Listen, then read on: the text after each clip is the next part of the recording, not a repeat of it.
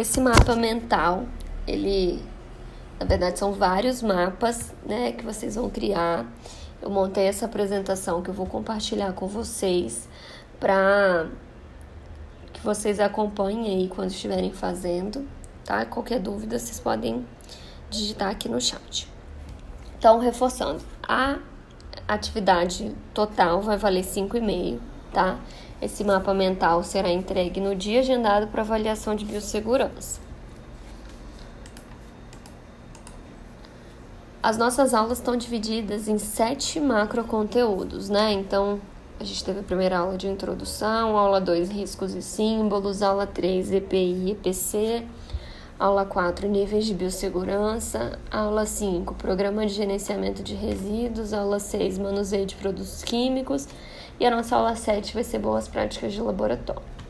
Vocês vão ter que criar sete mapas mentais, um para cada aula, tá? Essa atividade vai ser entregue lá na semana de prova, entre 14 e 25 de abril. Vocês vão ter que construir um mapa mental sobre cada conteúdo da disciplina, então sobre cada aula, são sete aulas, são sete mapas mentais. Vocês devem escrever o nome de vocês em cada mapa. Então, nos sete mapas tem que ter o nomezinho de vocês. Esse mapa ele tem que ser feito manuscrito, mãozinha e papel e caneta tá? Não pode ser feito no computador. A entrega vai ser para o dia agendado para nossa prova. E aí a gente vai ver como que vai funcionar com relação ao retorno das aulas, tá? Pode ser que vocês me entreguem em mãos, né? Todo mundo lavar as mãos antes de entregar para a professora. Ou pode ser que a gente faça a entrega via portal vocês vão escanear todos os mapas mentais e enviar via portal. Ai, professora, mas eu não tenho scanner. Baixe o aplicativo Adobe PDF no celular de vocês, tira uma foto que ele gera um scanner perfeito do arquivo, tá? E gera um PDF, vocês encaminham para mim via portal. Isso aqui a entrega a gente vai determinar mais para frente, tá? Fiquem tranquilos. O objetivo dos mapas mentais é aprender, né, fixar o conteúdo, planejar, organizar, criar, inovar, inspirar, resolver, comunicar. Vocês percebem que para cada macro ramo, né, cada ramo grande tem sub-ramos? Os mapas mentais têm essa possibilidade para que a gente consiga colocar diversos conteúdos em um único mapa. Lembrem-se, cada mapa vai ser do tamanho de uma folha Chamex, tá? É uma página por aula. Então, esse poder de síntese também é importante. Vocês vão colocar os conteúdos chaves, tudo que for mais importante, tá? Vocês podem agregar desenhos, gráficos, é, balão, é, imagens, adesivos, o que vocês quiserem, tá?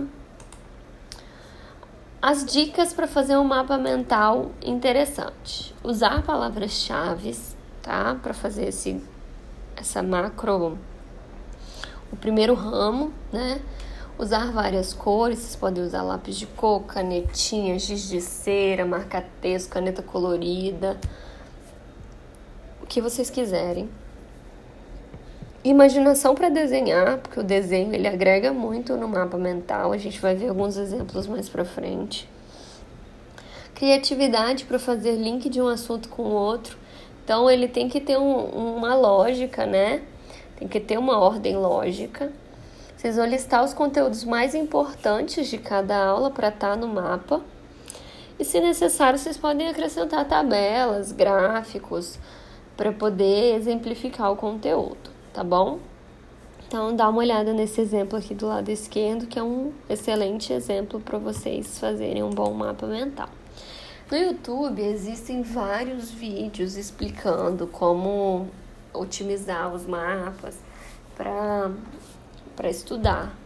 Então é algo também que vocês vão poder levar aí para a vida acadêmica de vocês, se vocês acharem que, que conseguiram aprender melhor desse jeito vocês vão conseguir fazer um mapa mental que agregue mesmo para a formação de vocês, tá? Então não pensem só em nota de prova, porque isso vai muito além, tá? Vocês podem guardar e ter uma pasta só de mapas mentais para quando vocês eh, se verem com necessidade de relembrar o conteúdo, vocês não precisarem pegar todas as aulas dos professores, basta pegar o mapa mental que vai ser um resumo de tudo. Então isso é muito interessante.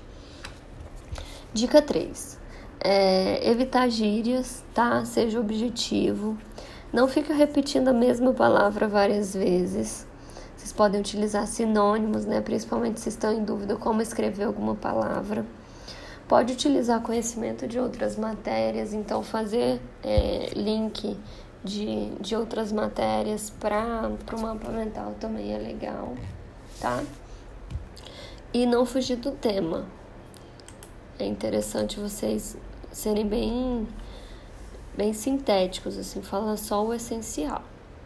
Aqui eu coloquei um exemplo, olha, de genética. Então tem desenho, tem conceito, tem é, tópicos super importantes para a disciplina, tem seta, né? Tem várias cores, então é isso que vocês precisam desenvolver. Um mapa mental é, exclusivo, individual, não pode copiar de ninguém, cada um vai ter sua ideia, tá? É individual, em que vocês vão ressaltar tudo que foi mais importante para essa área, tá bom?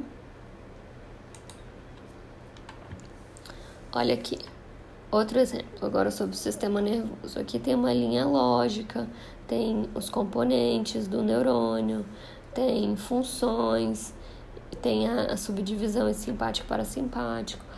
Então é muito importante vocês levarem em conta que, que as informações precisam ser relevantes, tá? Os desenhos agregam muito. Então tentem usar a criatividade aí, tá? Mais um sobre o sistema nervoso. Né? Aqui a gente tem a subdivisão central periférico, autossômico é, simpático parasimpático, é, todos os componentes né, desenvolvidos aqui em desenho e também com as suas funções, ficou muito legal.